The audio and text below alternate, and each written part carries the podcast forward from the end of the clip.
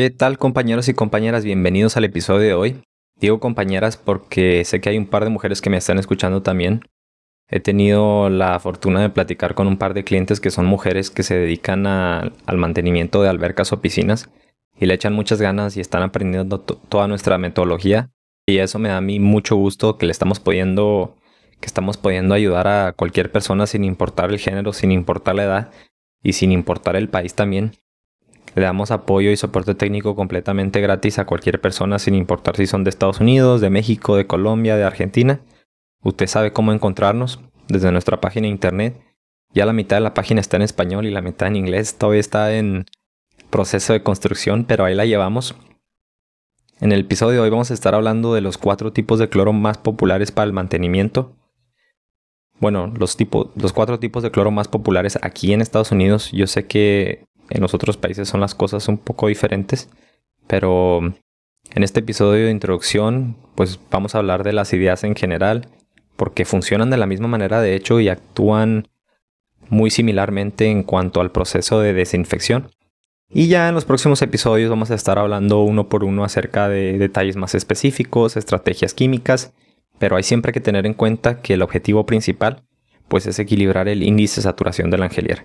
Porque si no equilibramos este índice, que básicamente es la saturación de carbonato de calcio en el agua, pues vamos a tener problemas porque el agua o va a ser agresiva y no vamos a tener ni idea, o va a estar sobresaturada y el agua agresiva pues causa, causa daño en las paredes, en la junta, en el equipo y el agua sobresaturada pues de alguna manera nos forma sarro, nos puede afectar por ahí la presión en el filtro, en la plomería, en la circulación y de todo tipo de problemas.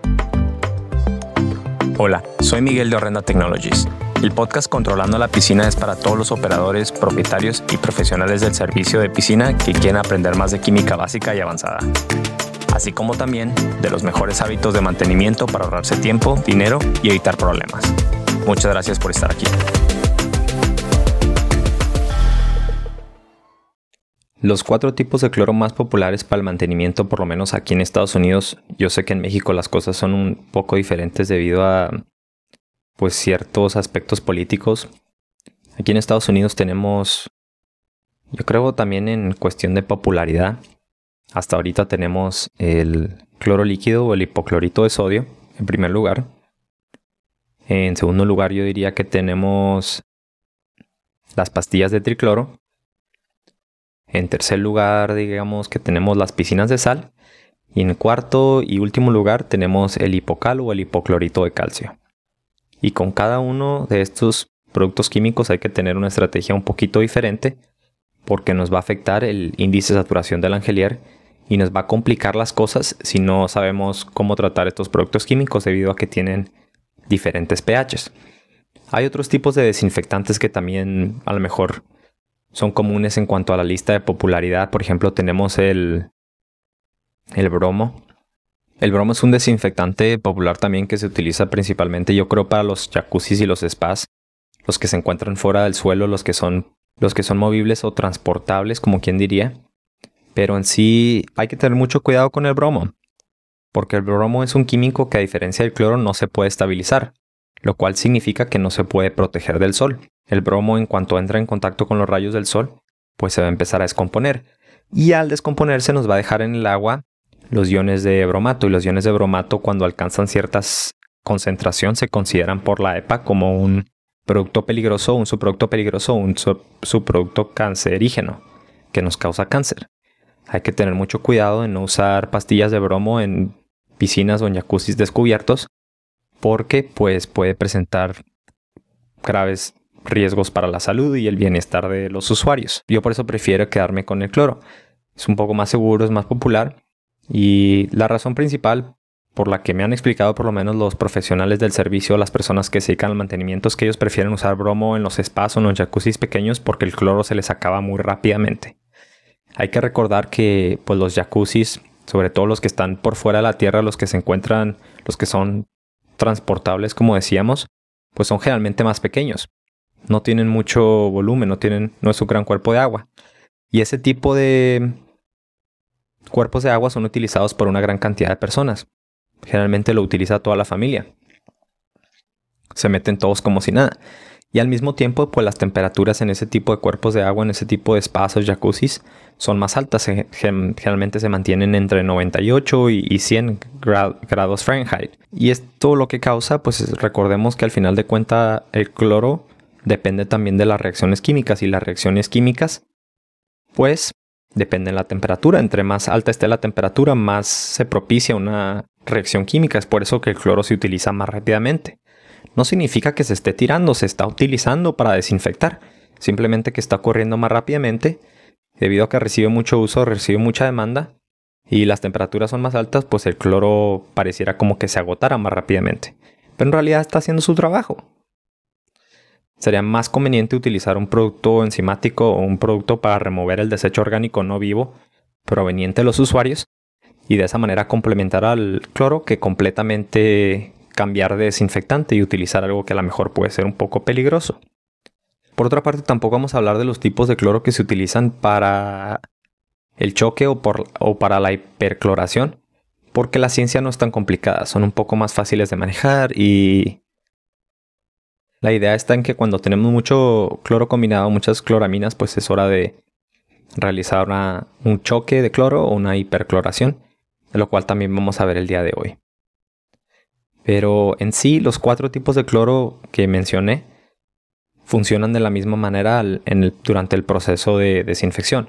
Resulta que cuando el cloro se introduce al agua, sin importar su tipo, se va a descomponer o se va a dividir en dos subproductos. Se va a dividir en la parte fuerte del cloro que se conoce como ácido hipocloroso o HOCl si le interesa saber su fórmula química y es una molécula neutra que no tiene, que no tiene carga positiva ni tiene carga negativa.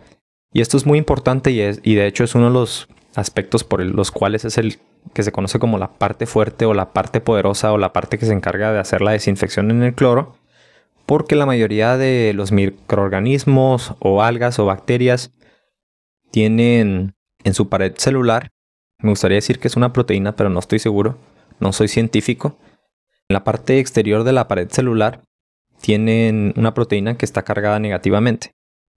Entonces es más fácil para una molécula neutra penetrar esas paredes y eliminar o descomponer la bacteria, el patógeno, el contaminante, que por ejemplo en el caso del otro subproducto del cloro que es el ion de hipoclorito, el ion de hipoclorito con fórmula OCl, que tiene una carga negativa. Es por eso que este tipo de cloro pues es menos eficiente y tiene una mayor dificultad para penetrar o para eliminar bacterias, gérmenes o, cualquier cosa que se, que se introduzca en el agua. También tiene cierta capacidad de desinfección, también puede eliminar, simplemente que es mucho más lento, es mucho más débil. Por eso de ahí viene la idea, que está 100%, comprobada, porque de hecho estos dos subproductos son un porcentaje. Y ese porcentaje de cuánto producto vamos a tener del uno y cuánto vamos a tener del otro va a depender principalmente del pH. Entre más bajo tengamos nuestro pH, mayor concentración de ácido hipocloroso que vamos a tener en el agua.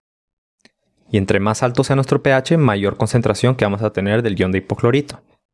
Entonces, cuando tenemos un pH de alrededor 7.5, tenemos, me parece que tendría que ver la tabla, pero si no me equivoco, tenemos alrededor de 50 y 50%. 50% de ácido hipocloroso y 50% del ion de hipoclorito. Y de ahí nace la motivación de algunas personas que se dedican al servicio profesional o al mantenimiento de las piscinas en tratar de mantener un pH más bajo, lo cual resulta casi imposible. Si usted se dedica al mantenimiento sabe que es muy difícil mantener un pH alrededor de 7.0 por más de 10 minutos. Generalmente no lo mide en, intervalos de 10 minutos, lo mide en intervalos de una semana. Llega, lo ajusta y a la siguiente semana regresa y lo mide otra vez. Pero si usted checar ese pH después de 10 minutos, ese pH ya no va a ser 7.0. Debido a las leyes de física, debido a otros factores de los cuales vamos a cubrir en los próximos episodios. Pero por ahora solo tienen que saber que su pH entre más bajo, más fuerte va a ser su cloro. Siempre y cuando no tengamos acondicionador o ácido isocianúrico en el agua. Una vez que introducimos estabilizador, acondicionador, como le conozca, ácido isocianúrico en el agua, esa idea se, va por la ventana. La fuerza del cloro ya no depende del pH. Las concentraciones de ácido hipocloroso y del ion de hipoclorito ya no dependen del pH. Dependen de la relación de cloro libre y la cantidad de ácido isocianúrico en el agua. y es recomendado por la CDC o el Centro de Control de Enfermedades en Estados Unidos que se tenga un 7.5% de cloro libre cuando tenemos acondicionado en el agua. 7.5% de la cantidad de acondicionador, estabilizador o ácido cianúrico en el agua, lo cual significa que por ejemplo digamos tenemos 100 partes por millón de estabilizador o acondicionador, tenemos que tener 7.5 partes por millón de cloro libre en el agua para garantizar que vamos a estar en un ambiente seguro, que no va a propiciar enfermedades, que no va a ser un peligro o que no se va a generar un brote de, de patógenos. Por lo mismo nosotros en Horrenda y por otras razones pues recomendamos poner un límite en el acondicionador, no recomendamos más de 50 partes por millón. 50 partes por millón, lo cual significa que tenemos que tener un cloro libre alrededor de 3.75, lo cual es bastante manejable, lo cual es mucho más, más sencillo y más fácil de, de incorporar en la química.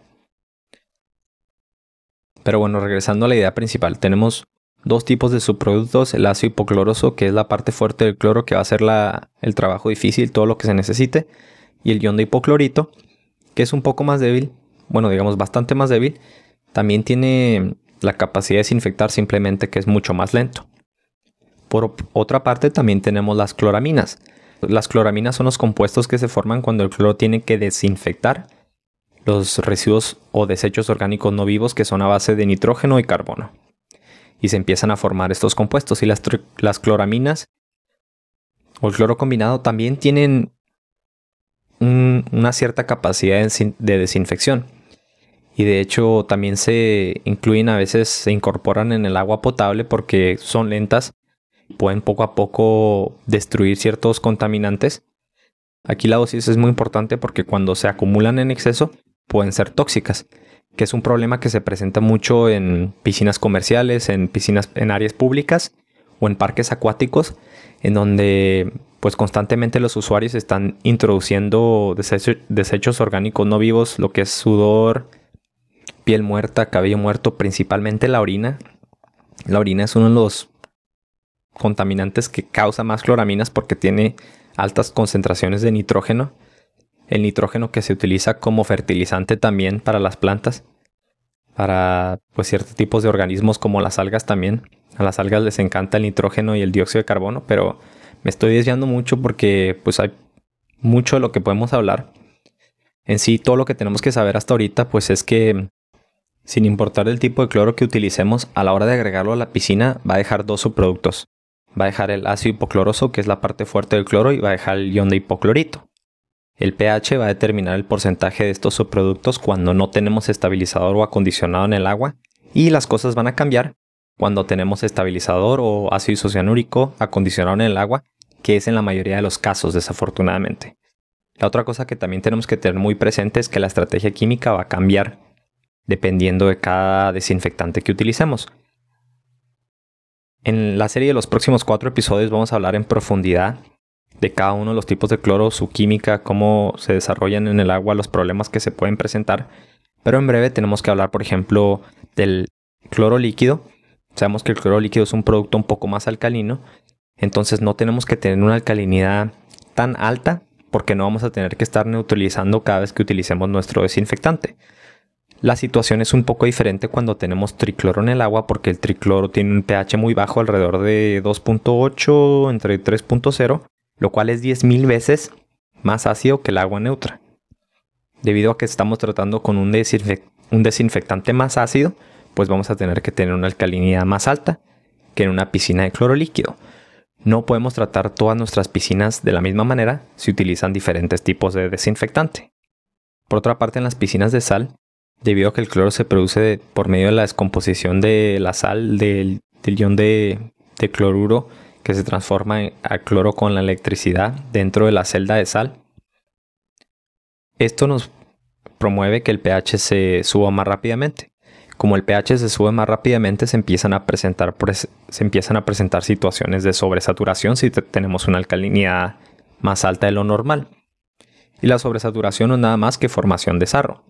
Se empieza a formar el sarro, se empiezan a formar esas hojuelas de calcio dentro de la celda que después se caen o se tiran a la piscina cuando se revierte la polaridad dentro de la celda. Como les decía, los próximos cuatro episodios van a estar muy buenos porque vamos a hablar en detalle de cada tipo de cloro y cómo desarrollar la estrategia química para evitar problemas, para evitar sobresaturación o para evitar agua agresiva. Hay que tener mucho cuidado. Yo creo, antes de irnos, me toca decir una última cosa, por si no lo sabía. No se pueden almacenar los diferentes tipos de cloro en el mismo lugar. No estoy diciendo que no pueda agregar cloro líquido o hacer un choque con hipocal a lo mejor en una piscina en la que se maneja pastillas de cloro principalmente. Me estoy refiriendo a la hora de almacenar los químicos. Y a lo mejor muchas veces pues los dueños de las casas o los dueños de las piscinas no saben este tipo de información. Pero estos productos son muy corrosivos y muy peligrosos entre sí. Nunca jamás podemos mezclar hipocal con tricloro en el mismo contenedor. Esto va a causar fuego, esto va a causar una explosión. Y esto puede terminar en un resultado fatal, tristemente. Entonces tenga eso mucho en cuenta, no puede mezclar, el hipocal es un producto muy inestable, tenga cuidado y no mezcle sus tipos de cloro, sepárelos si es que los transporta en la troca, trátelos de separar lo más posible y tenga mucho cuidado que no se le vayan a mezclar. Mi nombre es Miguel Chávez y esperemos que este episodio le haya sido de mucha ayuda. En los próximos cuatro episodios vamos a hablar de cada uno de los tipos de cloro, así que van a estar muy buenos, no se los puede perder. Si necesita cualquier cosa, no dude en preguntarnos. Ya sabe cómo encontrarnos. Nos puede encontrar en, en redes sociales, en Instagram, en Facebook, en TikTok. Me puede mandar un correo a ayuda.horrendatech.com. Estamos en todos lados. Saludos, hasta luego. Gracias por escuchar otro episodio más del podcast Controlando la Piscina. No se olvide de compartir, suscribirse o calificar este podcast o episodio. Visítenos en horrendatech.com para más información.